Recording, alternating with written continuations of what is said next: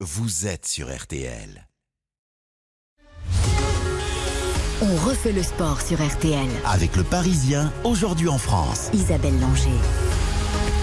Bonsoir à toutes et à tous, j'espère que vous êtes bien installés car c'est un casting de stars que je vous propose dans les prochaines 30 minutes. Dans un instant, nous rejoindrons l'un des héros tricolores des Jeux paralympiques de Pékin, celui qui a été désigné porte-drapeau d'ailleurs de la cérémonie de clôture, l'immense Arthur Baucher, 21 ans, 4 médailles sur ces Jeux dont 3 en or, la dernière ce matin en slalom. Alors si on devait définir ce qu'est la résilience, eh bien il en serait le parfait exemple.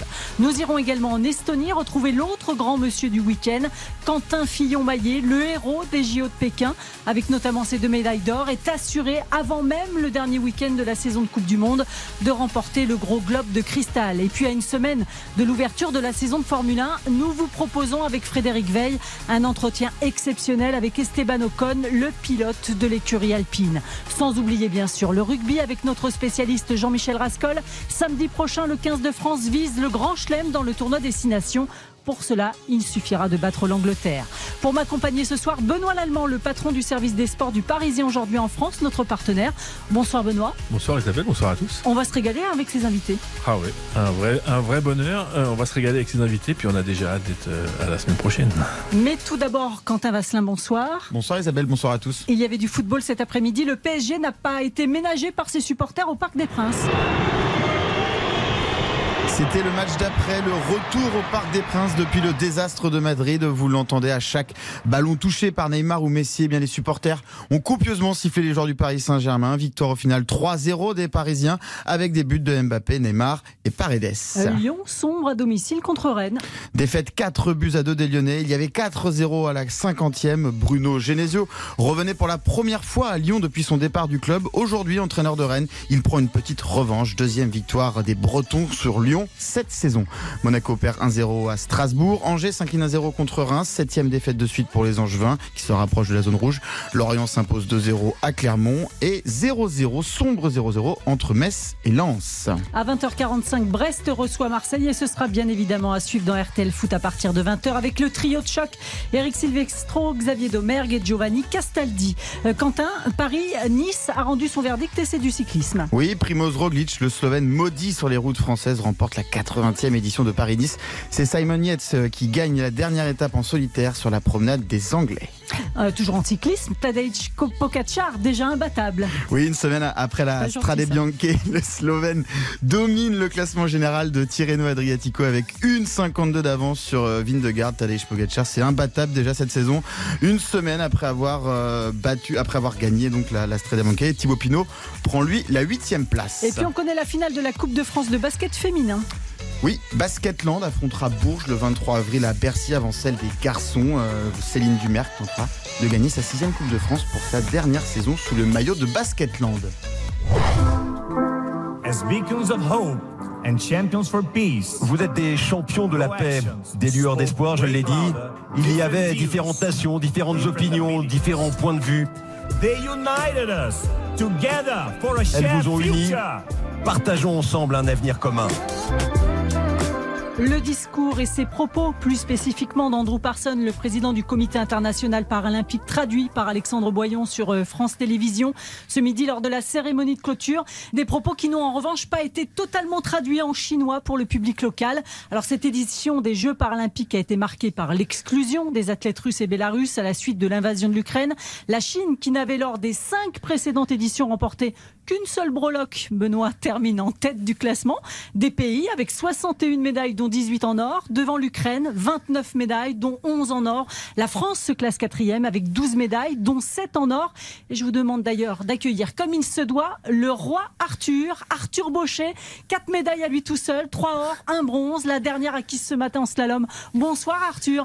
Bonsoir. Moi j'ai envie de vous applaudir, bravo, parce que ce que vous avez fait à Pékin, c'était incroyable. C'était C'était vos deuxièmes Jeux paralympiques. En 2018 à Pyeongchang, vous aviez décroché quatre médailles d'argent. Cette fois, la moisson est encore plus belle. Et pourtant, Arthur, vous allez nous le dire, mais ça n'a pas été facile pour votre corps pendant ces huit derniers jours. hein. Non, non, non, ça n'a pas été facile. Euh, Je les ai poussés, euh, enfin, j'ai poussé mes jambes à bout. Mais, euh, mais bon, en général, quand on vient sur, sur un bel événement comme ça, on vient pour ça, on vient pour trouver ses limites, se dépasser. Et puis, c'est une fois tous les quatre ans. Donc, si on les trouve pas là, bah, on les trouvera jamais. Benoît Lallemand. Oui, bonsoir Arthur, bravo. Euh, Peut-être vous pouvez eh, expliquer à nos auditeurs pourquoi vous avez dû euh, pousser vos jambes et, et de quel mal vous souffrez. Alors moi j'ai une maladie, c'est une paraparésie spastique, donc euh, c'est une atteinte de la moelle épinière. En fait, en dessous du genou, euh, je contrôle plus mon réseau nerveux à 100%. Euh, mon atteinte remonte jusqu'au bassin et ça se traduit par euh, des tremblements involontaires et des douleurs type euh, type crampe. Et des crampes et des douleurs qui arrivent après un gros effort et des émotions, notamment Arthur.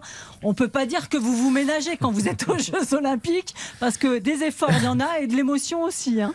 Exactement, c'est ça. euh, c'est ça. Ma spasticité, donc ma maladie augmente avec euh, les efforts physiques intenses et les émotions. Donc euh, pour les jeux, j'étais bien servi. Mais bon, on vient là en quête d'émotions, donc euh, j'en ai eu. Et puis euh, puis j'ai eu pratiquement que des bonnes émotions. Donc euh, donc c'était tout bénef. Et puis maintenant, je vais je vais me reposer et mes jambes vont m'en vont m'en remercier. Quentin Vasselin? Arthur, à quel point le ski est un sport fait pour vous, justement? Et ben en fait dans la chaussure de ski, je suis maintenu en position d'étirement, donc euh, ça me ça me permet euh, de entre guillemets c'est bon pour mes jambes. Euh, moi c'est pas forcément bon pour les douleurs parce que euh, au bout d'un moment l'étirement ça me fait mal. Mais bon un jour un médecin m'a dit que j'étais mieux dans les chaussures de ski parce qu'au moins c'était en position d'étirement, donc euh, je vais pas faire répéter ça deux fois et euh, et maintenant bah beaucoup de personnes disent qu'en fait je suis fait pour skier et pas pour marcher. Benoît. Arthur, trois médailles d'or, une médaille de bronze. Est-ce que, franchement, vous vous attendiez à, une telle euh, quinzaine Non, pas du tout. Euh, J'avais beau être euh, en tête de, plusieurs classements de la Coupe du Monde, on sait qu'on vient sur les Jeux et que c'est sur cet événement, c'est plein de plein de rebondissements, plein de surprises. Donc euh, non, je m'attendais pas du tout à ça. Et, et voilà, ça a été plein de plein de belles surprises. Une petite déception aussi, bien sûr, sur sur le Super G, mais mais voilà, c'est les Jeux, c'est fou. Et puis j'ai enfin eu ma médaille en géant où je m'étais pris les pieds dans le dans le cap de chauffage il y a quatre ans. Donc euh, voilà, non, des magnifiques Jeux. Est-ce que vous vous rendez compte de la leçon de vie que vous donnez à beaucoup de personnes? Parce que, euh, il faut le dire, hein, euh, sitôt le combiné terminé, euh, il a fallu vous asseoir dans un fauteuil roulant parce que bah, vos jambes, elles vous tenaient plus vraiment. que lors de la remise de la médaille, vous étiez avec vos béquilles, vous avez voulu soulever le bras, c'était compliqué aussi. Et pourtant, aujourd'hui, vous avez porté le drapeau pour la cérémonie de clôture et vous marchiez avec vos béquilles. Oui, c'est sûr que c'est fou. C'est euh, aussi la, la folie de, de ce handicap, c'est que des fois ça peut aller plutôt pas mal et des fois je peux être vraiment au, bout. Euh, c'est sur le géant où je me suis vraiment vraiment poussé euh, au-delà de mes limites et euh, j'ai fini par par faire le, podium provisoire en fauteuil roulant avec deux médecins secouristes à côté de moi. C'était peut-être pas la cérémonie que j'avais envisagée, mais mais voilà, encore une fois, c'est les jeux, il se passe des choses improbables. Ça, on l'a vu encore sur le géant, mais mais c'est sûr que oui, enfin c'était c'était fou de là pouvoir pouvoir porter ce porter ce drapeau, c'était c'était juste magique. Ah, Arthur, euh, quand on a votre handicap, est-ce qu'on se projette euh, sincèrement, Arthur, sur les Jeux de Cortina d'Ampezzo dans 4 ans? Oui, bien sûr, on se on se projette. De toute façon, c'est le côté sportif qui me porte là, qui qui me fait euh, qui me fait rêver rêver de Cortina. Après voilà, la, la maladie évolue, mais mais la médecine aussi. Donc peut-être qu'on trouvera un traitement qui qui marchera mieux ou ou des choses comme ça. Après ça, vu que ma maladie évolue, peut-être qu'il faudra faire évoluer le traitement, mais mais ça on verra au jour le jour. Et en attendant, je vais préparer 2000 je vais préparer 2026. Merci beaucoup, Arthur Baucher. Merci pour votre éternel sourire, surtout. Et puis, euh, et puis votre morale d'acier. Moi, ça m'épate à chaque fois. Bravo. Hâte de rentrer chez vous et de retrouver les proches pour partager votre bonheur. Ah oui, forcément. Ça c'est ça c'est ce qui peut-être ce qui m'a manqué le plus sur ces jeux, ma famille. Donc euh, ouais, j'ai j'ai hâte de de retourner en France, de de fêter ça avec eux et puis euh, surtout sans masque parce que depuis le 27 décembre, j'ai pas quitté le FFP2 et ça commence à être long. Merci beaucoup, Arthur. Bon retour en France. Merci beaucoup. À très bientôt. RTL, On refait le sport avec le Parisien aujourd'hui en France. Quentin Fillon-Maillet sur ses derniers mètres, les derniers mètres de, de son 260e départ en Coupe du Monde. Synonyme de nouveau podium, elle est surtout synonyme de gros globe de cristal.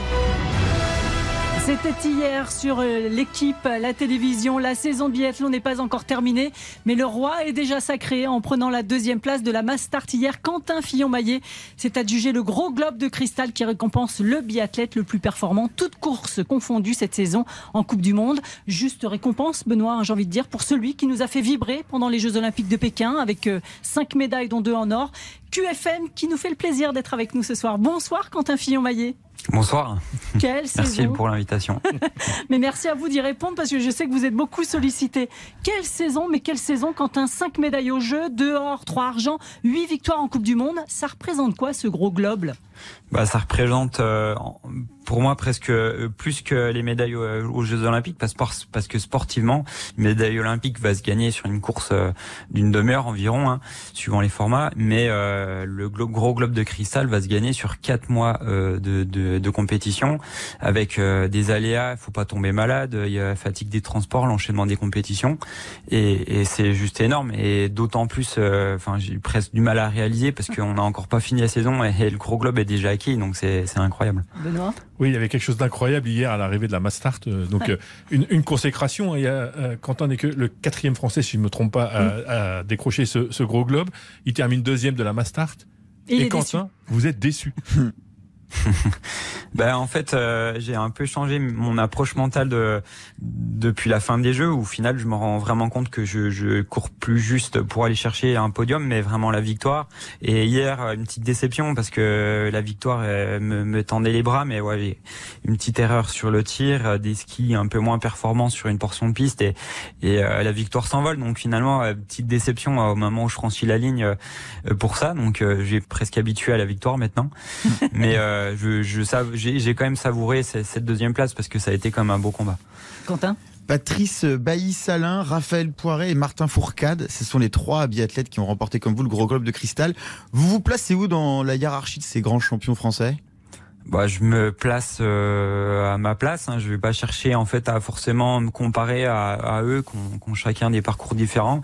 Pour moi, tous des modèles. Hein. Euh, commencer par Patrice. Enfin, j'ai bien entendu pas très peu suivi ses courses parce que j'étais beaucoup trop jeune ou, ou pas né encore. 1994. Et, euh, et Ouais, bah euh, c'était, euh, j'avais deux ans donc euh, j'étais pas encore derrière la télé pour supporter le biathlon, mais euh, non ça a été ça a été mon coach à une période. Raphaël Porret, j'ai eu énormément de ses posters dans ma hmm. chambre donc ça a été une grosse inspiration. Martin Fourcade, grosse inspiration aussi et puis ça a été un, un coéquipier donc il m'a, enfin de toutes ces personnes c'est celui qui m'a le, le, plus apporté et j'ai rêvé justement notre gros globe de tellement de fois et maintenant de pouvoir y arriver c'est c'est extraordinaire. Je me donne énormément à l'entraînement, énormément en compétition, mais sans aucune garantie d'y arriver. Mais finalement, voilà, c'est c'est validé maintenant. Vous avez l'impression, Quentin Fillon-Maillet, à 29 ans, de récolter enfin les fruits de votre travail? Ouais, ouais, c'est sûr que en fait chaque année j'essaie de m'investir toujours plus dans, dans ma passion, dans mon sport. Du coup, euh, les, années précédentes étaient très bonnes. Il y avait de la grosse régularité. J'ai fait euh, trois saisons à top 3 mondial avec euh, pas mal de médailles aux championnats du monde, mais pas de titre euh, sur ces championnats du monde. Euh, Pyeongchang, ça a été une catastrophe. Et donc je me dis, ben arrivé avant les Jeux, ben je me retrouve en pleine situation. Je suis maillot jaune mais le mais aucun des deux objectifs, que ce soit les médailles olympiques ou le gros, gros globe, a été coché. Donc il y avait une certaine pression et, et finalement voilà, je, je, malgré cette pression que je me mets euh, personnellement, euh, j'ai réussi à, à passer au-delà de tout ça et, et produire de super performances. Quentin, l'année prochaine, faudra remettre ça? C'est encore possible de s'améliorer? Ouais, moi, moi je vois encore euh, tout un tas de possibilités d'évolution. Donc euh, finalement, je je me vois pas euh, biathlète l'année prochaine en étant moins bon. Après, la difficulté, c'est que plus on se rapproche de, de la perfection, qui est inatteignable, et plus le, la, la somme de travail est importante pour essayer d'avoir des, des petites évolutions. Mais je je reste assez je reste assez voilà confiant par rapport à la suite et, et en tout cas, je donnerai la maximum et j'essaierai d'être encore meilleur biathlète l'année prochaine et, et dans deux ans et dans trois ans, etc. Donc, euh, mais voilà, où sera la limite, je sais pas. Et c'est clair que c'est tout grand champion certaines fois des, des coups de moins bien, même euh, dans leur dans leur euh, dans leur dans une carrière extraordinaire. Donc voilà, je je sais pas quelle sera ma route pour la suite. Quentin, on, vous sait dans, votre bulle et vous allez y rester encore une semaine puisque vous avez encore des objectifs. Malgré tout, une petite question peut-être pour, pour parler de, de, ce qui se passe un peu autour. Euh, on a été frappé euh, par, par, par, ce qui se passe en Ukraine et, et par le, le, sort notamment de quelques sportifs. Et il y a notamment des biathlètes qui faisaient les jeux avec vous et qui, une fois rentrés en Ukraine, sont partis faire la guerre, sont au front. Euh, Qu'est-ce que ça vous inspire de, de, savoir que vous étiez euh, face à eux euh, et 15 jours après, eux étaient au front? Bah, c'est vraiment une, triste nouvelle et, ça fait peur, hein, bien au-delà du, du, biathlon. Euh, je, je, suis assez. Euh, euh, c'est une situation qui fait peur. C'est clair que la, la, c'est la guerre est partout sur la planète en tout temps, dans, dans des, des, coins souvent éloignés. Là, ça se rapproche un peu de nous, donc on se sent un peu plus concerné. Et je trouve dommage d'ailleurs que, enfin, je trouve le, le soutien à l'Ukraine extraordinaire, mais je trouve qu'on devrait avoir un soutien pour tous les pays en guerre à, à tout moment et pas non seulement parce que c'est c'est pas loin de chez nous, ça se passe dans un pays développé, etc. Donc, euh, mais euh, je suis, je suis touché, encore plus touché par rapport à cette guerre parce que ça touche aussi notre sport avec euh, avec trois nations qui sont absentes aujourd'hui sur une grosse grosse partie de, de, tous les sports mondiaux et de savoir que certains athlètes avec qui j'ai discuté et concouru sur les Jeux Olympiques se retrouvent maintenant avec une arme à la main.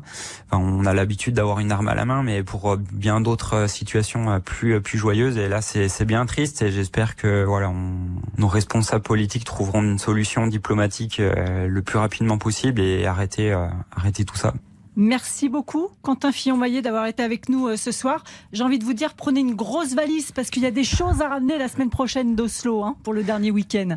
Ah oui, bah, les, les excédentes valises, ce sera pas un, problème. Euh, voilà, c'est des, des, problèmes de riches, comme je dis. Et merci pour toute cette saison, euh, Quentin. Bravo. Et eh ben merci à vous. Bonne soirée. Bon week-end la semaine prochaine à Oslo. À bientôt. Merci. Au revoir. Vous écoutez RTL, il est 19h46. Restez avec nous après la pub. Entretien exceptionnel avec Esteban Ocon à une semaine du début de la saison de Formule 1. RTL. On refait le sport avec le Parisien aujourd'hui en France.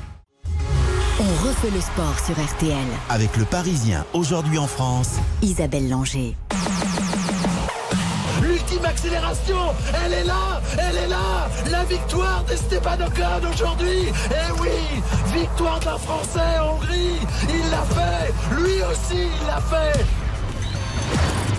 C'était en août dernier, cette saison de Formule 1 l'année dernière, eh bien, nous a enthousiasmé Benoît Lallemand. On a hâte que la prochaine s'ouvre dans une semaine à Bahreïn. Oui, on a, on a vraiment hâte qu'elle euh, reprenne parce que d'abord, il y, a eu un finish complètement dingue, complètement spectaculaire. Euh, on a craint un moment que Lewis Hamilton nous fasse faux bon. Finalement, après la victoire de Verstappen, voilà. Effectivement, donc euh, un duel Verstappen-Hamilton peut-être encore, et puis effectivement euh, beaucoup de questions et beaucoup d'attentes autour des Français et notamment d'Esteban Ocon. Esteban Ocon chez Alpine, euh, l'autre Français c'est Pierre Gasly chez AlphaTauri.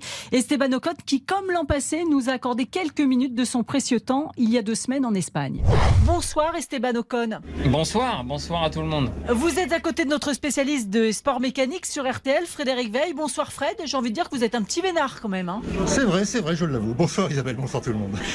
Esteban, vous n'avez que 25 ans, on le rappelle à nos auditeurs, et pourtant vous êtes déjà un vieux briscard en F1 puisque vous débutez votre sixième saison, la deuxième au volant d'une Alpine, une voiture qui été profondément modifiée. Alors elle est comment cette Alpine? Alors j'espère que je ne suis pas si vieux que ça Isabelle, mais, euh, mais merci de me dire, c'est une bonne chose en tout cas de, savoir voilà, que, que, ça fait euh, quelques années maintenant que je suis en F1. Je suis très heureux voilà, d'y être depuis, euh, depuis un moment et j'espère que ça continuera longtemps. Mais, mais oui, cette voiture, on est, on est en phase de développement tout simplement. Je pense qu'on saura exactement le, niveau de performance vraiment quand on, quand on sera en qualification. Mais en tout cas, on l'a, on l'a bien comprise pendant ces essais, on l'a bien développé et l'important ce, sera voilà, d'être prêt pendant, pendant ce Grand Prix. Esteban, la saison reprend enfin. C'est long à la fois pour euh, tous les auditeurs, tous les passionnés de F1. C'est long aussi pour vous? C'est long, c'est vrai que c'est très long. Il y a beaucoup de, travail en amont, de, préparation. Euh, mais c'est clair que ces voitures, on, soit, on est content maintenant qu'elles, soient finalement euh, là, qu'elles, aient pris vie parce que on les a vus en dessin, on les a vus euh, démonter, euh, on les a conduits énormément au simulateur euh, et ça fait des années voilà, qu'on attend cette nouvelle ère de la F1 et finalement elle est là.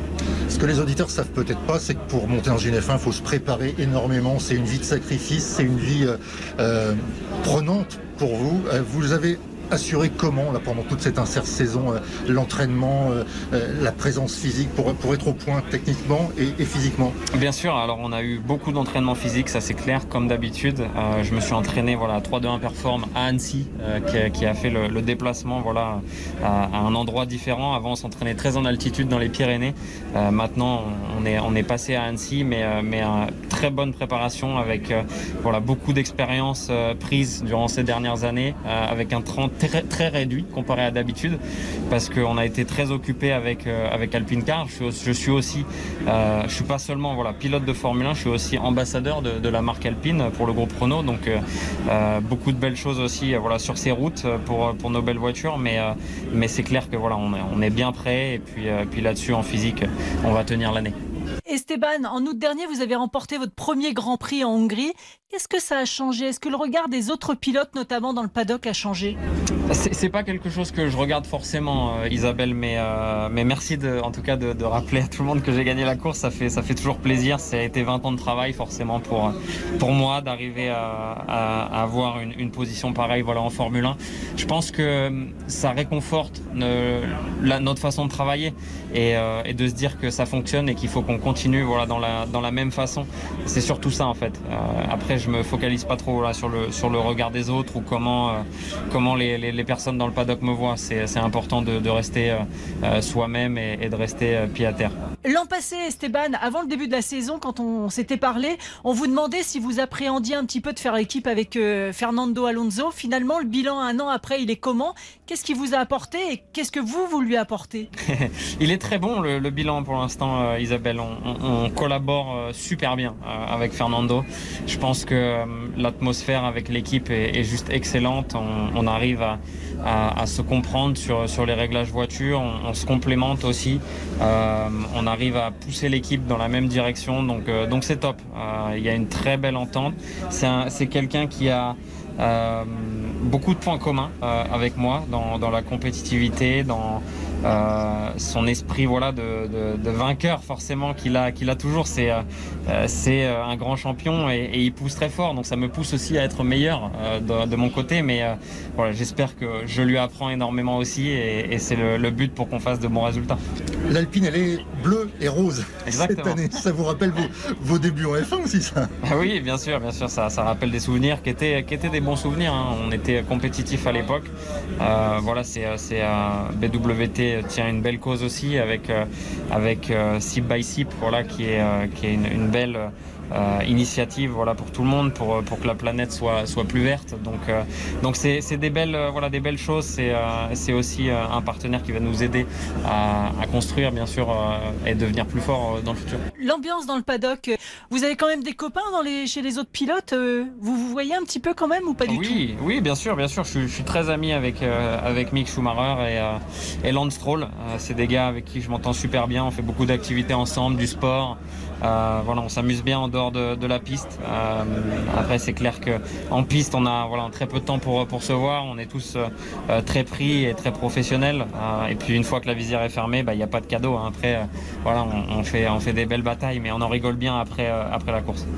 Les ambitions pour 2022 quand on a déjà goûté à la victoire en, Grand Prix, j'imagine qu'on a envie de recommencer. Ah, c'est clair, c'est clair qu'on a envie hein, de regagner des cours. Je suis pas là pour participer, mais en tout cas, euh, peu importe où on commencera, l'objectif c'est de progresser et de, se, rapprocher du top. Le 24 juillet, Esteban Ocon, c'est déjà coché sur votre calendrier. Grand Prix de France, c'est un petit peu particulier. C'est hyper particulier. C'est clair que, que, ce Grand Prix de France, euh, euh j'en ai rêvé de, depuis longtemps. Euh, forcément, j'ai participé deux fois à, à ce beau Grand Prix de la maison. Donc on, a hâte d'y retourner, on a hâte de voir tous les fans nombreux nous supporter. Merci beaucoup Esteban Ocon, bonne saison et c'est toujours un plaisir de vous recevoir. À bientôt. Merci beaucoup, à bientôt Isabelle. Merci à tous.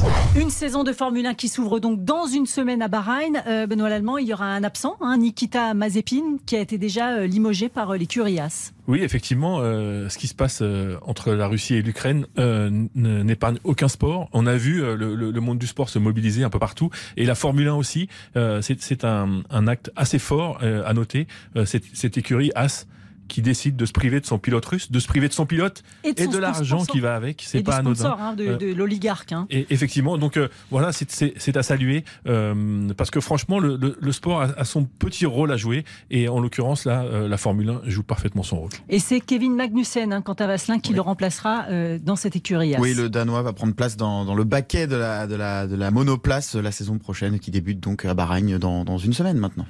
RTL, on refait le sport. Avec le Parisien, aujourd'hui en France. Peut-être pour Villiers. Villiers attend le ballon. Attention à l'essai. C'est français. Bam, bim, boum. Et c'est français. Formidable. Victoire de la France. 13 à 9.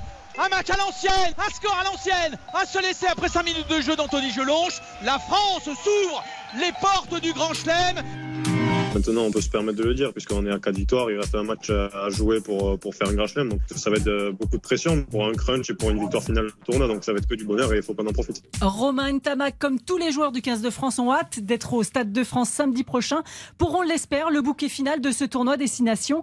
Jean-Michel Rascol, vous nous avez fait encore vibrer vendredi à Cardiff avec cette éblouissante victoire pleine de maîtrise des Bleus contre le Pays de Galles, 13-9. Un succès qui permet aux hommes de Fabien Galtier de rêver d'un grand chelem qui n'est plus arrivé depuis 12 ans. Oui, effectivement, 2010, 9 grands chelems dans l'histoire du rugby français. Celui-ci serait le dixième, mais il faut battre l'Angleterre euh, samedi prochain. Des Anglais euh, battus par les Irlandais chez eux, mais réduits à 14 très vite dans un match de très haut niveau. Il faudra se méfier de ces Anglais dans un crunch toujours aussi excitant et palpitant. Benoît Lallemand Oui, alors si Jean-Michel euh, nous a fait vibrer, les Bleus aussi nous ont fait vibrer. Ça fait très très longtemps qu'on n'a pas attendu un France-Angleterre avec autant d'impatience. Euh, on voit pas très bien ce qui peut empêcher ces Français-là de, de battre les Anglais, parce qu'ils nous ont emballés contre les Blacks, emballés contre euh, les Irlandais, ils nous ont impressionnés contre les Écossais, et presque bluffés euh, vendredi soir contre les Gallois, parce que ils ont gagné moche. Win ugly, comme disent les Anglais, et ça c'est bon signe. Et surtout, c'est nouveau. 93% de plaquage réussi pour une équipe de France qui dresse une ligne bleue devant l'adversaire. Il faut savoir gagner moche. Ils ont gagné moche pour peut-être gagner avec le panache samedi prochain. Un seul scénario pour remporter le Grand Chelem, il faut battre les Anglais, mais il y a plusieurs scénarios pour remporter le tournoi quand Oui, même. en fonction du résultat du match entre l'Irlande et l'Écosse, l'Irlande est la menace pour remporter le tournoi. Il y a au moins quatre scénarios possibles. Mais euh, il y a une recette, celle du 15 de France, que nous décrit euh, justement euh, Fabien euh, Galtier, toujours aussi enthousiaste. C'est euh, une équipe qui a commencé avec euh, 23 ans de moins d'âge, qui en a 25 maintenant. C'est des joueurs de talent. C'est beaucoup de, je pense, d'humilité aussi, dans le savoir-vivre. Et euh, pour battre l'Angleterre, je pense qu'il faut continuer notre, notre route, ne pas dévier, continuer à grandir. Voilà, continuer à, à grandir euh, face à l'Angleterre. Il n'a pas trouvé le sourire, lui. hein. Heureusement, que ces encore, joueurs, mais- pardon, heureusement que ces joueurs donnent plus envie que lui quand même. Oui, mais alors euh, il faut quand même souligner son caractère euh, tactique hein, Oui, très très marqué et qui permet aussi euh, à l'équipe de France de, de progresser. Mm. Un mot sur le programme peut-être de cette semaine. Euh, les Français espèrent euh, récupérer Damien Penaud et Romain euh, Taofi Fenua qui ont été écartés à cause du Covid la semaine dernière. Penaud c'est le meilleur réalisateur du tournoi. Il pourrait vraiment être précieux face aux Anglais et puis surtout ces Français ils font très attention à ne pas s'auto-contaminer dans la mesure où ils ont été en permanence en, en contact et euh, il ne faudrait pas qu'il y ait des nouveaux cas qui modifient une équipe qui sera annoncée jeudi pour un match samedi à 21h. Benoît Oui, euh, c'est une bonne nouvelle pour Willem C qui va pouvoir euh, éviter de faire tout le match euh, parce que c'est l'un des héros de ce, de, de, de, de ce match de vendredi là. Un deuxième ligne qui joue 80 minutes, qui a réalisé combien? 13, 13 plaquages, 100% de réussite. Euh, je crois que certains plaquages ont fait tellement de bruit que dans les tribunes on, on les a entendus. Donc euh, voilà, faut qu'il se repose. On a besoin de lui samedi. C'est les fameux plaquages offensifs. Vous savez, Isabelle, non seulement on plaque, mais on gagne du terrain chez l'adversaire. Et ça va être une grande fête quand même au Stade de France samedi Oui, prochain. 80 000 spectateurs. Ce match est, bouclé euh, en, termes de, billetterie depuis très très longtemps. Euh, le crunch, c'est toujours un événement, mais en plus, lorsqu'il peut déboucher sur euh, ce fameux Grand Chelem, c'est vraiment le mot magique. Donc tout le monde sera là, bien sûr, samedi soir.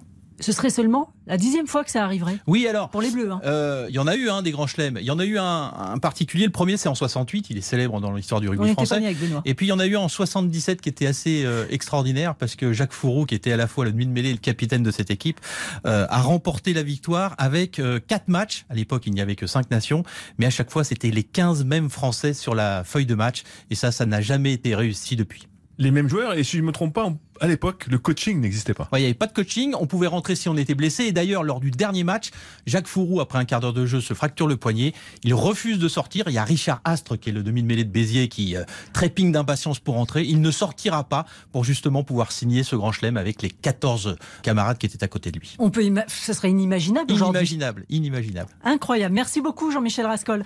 Euh, Benoît Lallemand, qu'est-ce qu'on pourra lire demain dans les pages sport du Parisien? Alors, un peu de rugby parce que c'est une semaine qui va être très mm. ovale et on a grande impatience d'être samedi donc on, fera vivre cette semaine et puis du foot alors c'est moins rigolo euh, il paraît que le PSG a gagné on s'en fout un peu maintenant mais il a gagné euh, ça enlèvera rien à cette, cette œuvre d'art de, de, mercredi soir, hein, parce qu'il y a que y a que le Paris Saint-Germain qui peut faire ça. Donc euh, voilà, on va continuer à surfer sur cette euh, triste vague euh, de l'élimination, et puis un peu de jeux paralympiques, puisque mm. c'est la fin des Jeux paralympiques, et un peu de Quentin Fillon-Maillet, puisque pour le coup, voilà un bel exploit. Eh oui, ils étaient nos invités ce soir d'ailleurs. Arthur Baucher pour les Jeux paralympiques et Quentin Fillon-Maillet, le Parisien retrouvé dès 23h30 pour les abonnés numériques. On refait le sport sur RTL. Avec le Parisien aujourd'hui en France.